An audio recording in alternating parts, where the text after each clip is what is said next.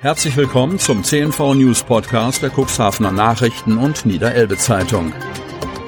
In einer täglichen Zusammenfassung erhalten Sie von Montag bis Samstag die wichtigsten Nachrichten in einem kompakten Format von sechs bis acht Minuten Länge. Am Mikrofon Dieter Büge. Sonnabend, 21. Mai 2022. Tafel verkündet vorläufigen Aufnahmestopp. Cuxhaven. Diese Entscheidung hat sich der Vorstand nicht leicht gemacht. Schweren Herzens und betrübt ziehen die Verantwortlichen der Tafel Cuxhaven die Reißleine. Die Hilfsorganisation hat einen vorläufigen Aufnahmestopp von Neukunden beschließen müssen. Er gilt ab kommender Woche. Tafelvorsitzender Klaus Schnell erläutert den ernsten Hintergrund. Wir haben fast doppelt so viele Kunden wie vorher. Allein in den vergangenen vier Wochen haben wir 180 zusätzliche neue Kunden aufgenommen. Mit erheblich gestiegener Kundschaft habe sich aber leider unser Angebot nicht verdoppelt.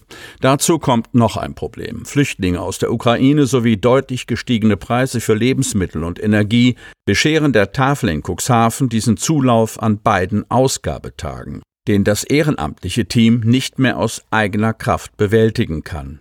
Daher sucht die Tafel jetzt weitere helfende Kräfte, die ehrenamtlich bei ihnen mitarbeiten, bei der Ausgabe wie bei den Vorbereitungsarbeiten. Die Cuxhavener Tafel ist mit ihrer derzeitigen Situation in trauriger Gesellschaft. Auswirkungen der Corona-Pandemie und der Flüchtlingszustrom aus der Ukraine belasten viele Tafeln in Niedersachsen und Bremen. An einigen Standorten konnten bereits im April keine neuen Kunden mehr aufgenommen werden. Einerseits fehle es an Lebensmitteln und freiwilligen Helfern, andererseits sei die Zahl der Bedürftigen aktuell immens sagte der Vorsitzende des Tafel-Landesverbandes Niedersachsen-Bremen, Uwe Lampe, zu der Problematik. Nach Unfall. Polizei ermittelt intensiv weiter.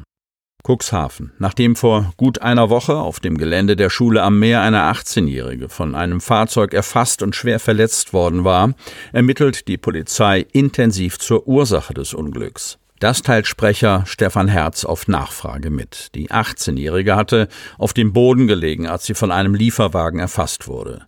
Nach Informationen unserer Zeitung ist das Mädchen schwer behindert und blind und offenbar nicht in der Lage, die Folgen ihres Handelns absehen zu können. Herz erläutert, Ziel der Ermittlungen ist die umfassende Aufklärung und Rekonstruktion des Unfallgeschehens mit der Feststellung, welche Umstände zu dem Unglück geführt haben. Dazu gehört auch die Untersuchung der Unfallursache und Prüfung von Verantwortlichkeiten, die mögliches Fehlverhalten aufsichtspflichtiger Personen einschließt.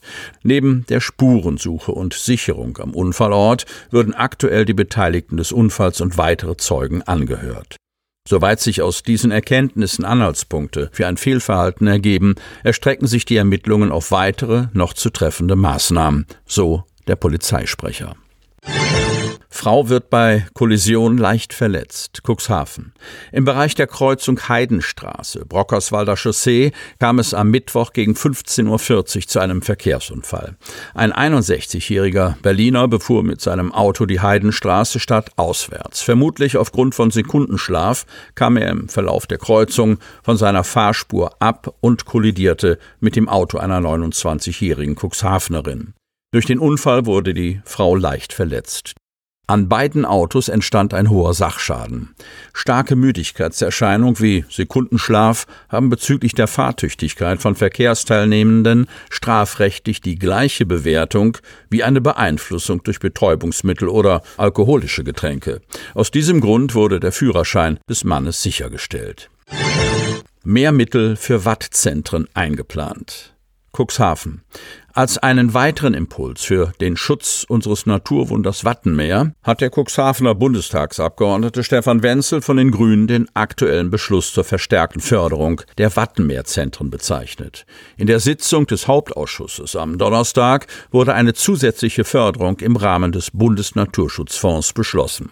Danach wird die Finanzierung in diesem Jahr um weitere 1,5 Millionen Euro Barmittel aufgestockt und ab 2023 stehen für vier Jahre je 10 Millionen Euro als Verpflichtungsermächtigungen zur Verfügung. Damit kann in den Nationalparkeinrichtungen an der Nordseeküste die Information für Besucher verbessert werden. Das Weltnaturerbe Wattenmeer steht auf einer Stufe mit Einrichtungen wie dem Yellowstone Nationalpark in den USA oder Serengeti in Tansania.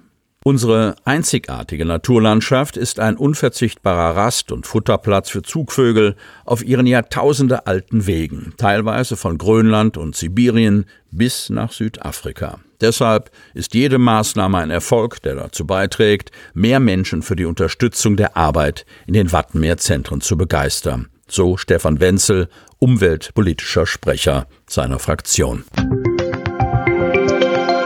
Damit Sie ab sofort keine Podcast-Folge mehr verpassen, benötigen Sie lediglich einen sogenannten Podcatcher. Auf den meisten Smartphones ist dieser bereits vorhanden. Falls nicht, dann suchen Sie ganz einfach in Ihrem App Store nach einem kostenlosen Podcatcher wie zum Beispiel Spotify, Apple Podcast oder AntennaPod. Die hörten den Podcast der CNV Medien, Redaktionsleitung Ulrich Rode und Christoph Käfer. Produktion Rocket Audio Production.